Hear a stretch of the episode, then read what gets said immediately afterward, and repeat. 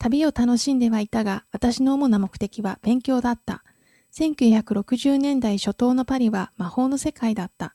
私が住んでいたのはファーブル・サントノーレ通りにある小さな暖房のない住み心地の悪いアパートで、そのビルは1789年に建てられたものだった。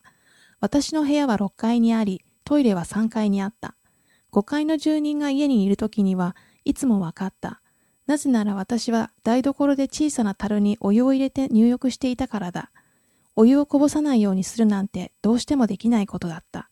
数滴のお湯が開花の隣人のところに流れていくと、彼はほうきの絵で天井をどんどん叩くのだった。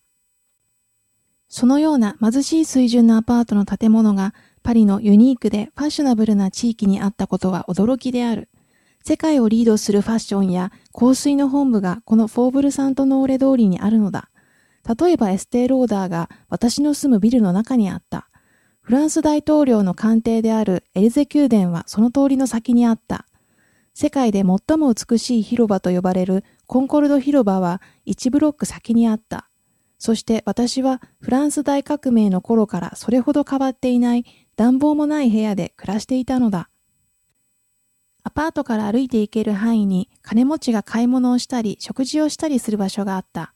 マドレーヌ広場には偉大な食料調理品店フォション、大通りには様々な店とマキシムのレストラン、そこはベルエポック、かっこ美しき時代の世界であり、私には各世紀にヨーロッパで起きた悲劇的な事件に先んじて、フランスが文化的影響の頂点に立った象徴のように見えた。シャンゼリゼはちょうどその角のところにあった。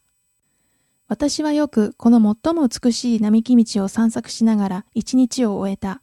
中世のノートルダム寺院から出発して、ルーブルでルネサンスを通過し、ルイ14世の庭師がデザインしたチュイルリー公園を通り抜けながら、アンシャンレジーム、かっこ旧体制を経験し、18世紀と19世紀の影響がバランスを保ちながら調和して一つになっているコンコルド広場へ渡っていくのである。ここからはエトワール広場の高みから周囲を見下ろしているナポレオン・ボナパルドの英雄的な凱旋門に目を向けずにはいられない。ナポレオンが自分の勝利を記念して建設した意図とは反対に、どの文明でも継続してきた力は軍事力ではなく、世界の文明への貢献である。自転車は私を必要なところへ連れて行ってくれた。学校へ、アルバイト先へ、そしてカルチェラタンの街へ。コンコルド広場やエトワール広場をうまく通り抜けるのは毎日の苦労だった。けれどもパリに住んでいるという実感を味わうには自転車よりいいものはなかった。しかもそれは駐車の心配をせずに、ある地点から他の地点に行くには最も簡便で最も早い交通手段だった。私は数種類のアルバイトをした。そのうちの一つに英会話を教えてあげる代わりに、フランス人の家族と昼食を共にするというのがあった。貧しい学生だった私は大抵大学の食堂で簡単な食事をしていたのだが、いつもこの昼食会を利用して美味しい料理をたらふく詰め込み、ワインを2、3杯飲み、最後は眠くならないように濃いエスプレッソで締めくくった。次の仕事はフランス農業研究所の英語のランゲージラボだった。毎週木曜日、ブルジョア家族と一緒にたっぷりの昼食をとると、農業研究所までお腹いっぱいで自転車でパリを半分横切ったものだった。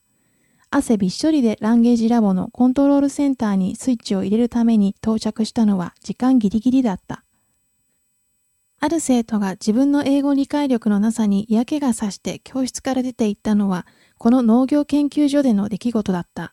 私が覚えているのは、これらの生徒たちに用意した教材には専門用語がいっぱいだったことだが、かといってそれ以外の事柄はその若者たちにとっては何の興味もないのだから仕方がない。いつか役に立つだろうからというだけのことでボキャブラリーを覚えるのは不可能である。この農業研究所で学ぶ農家の少年たちは英語が話せなかった。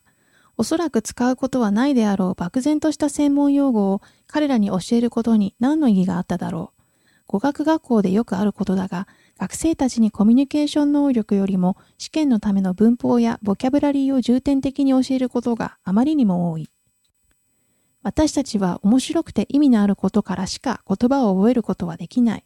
もしその農業学生が音楽や旅に興味があったら、彼の英語のレベルに合った内容のものを与えるべきだっただろう。専門用語はその生徒が英語に自信を持ち始めた時に必要に応じて加えていけばよかったのである。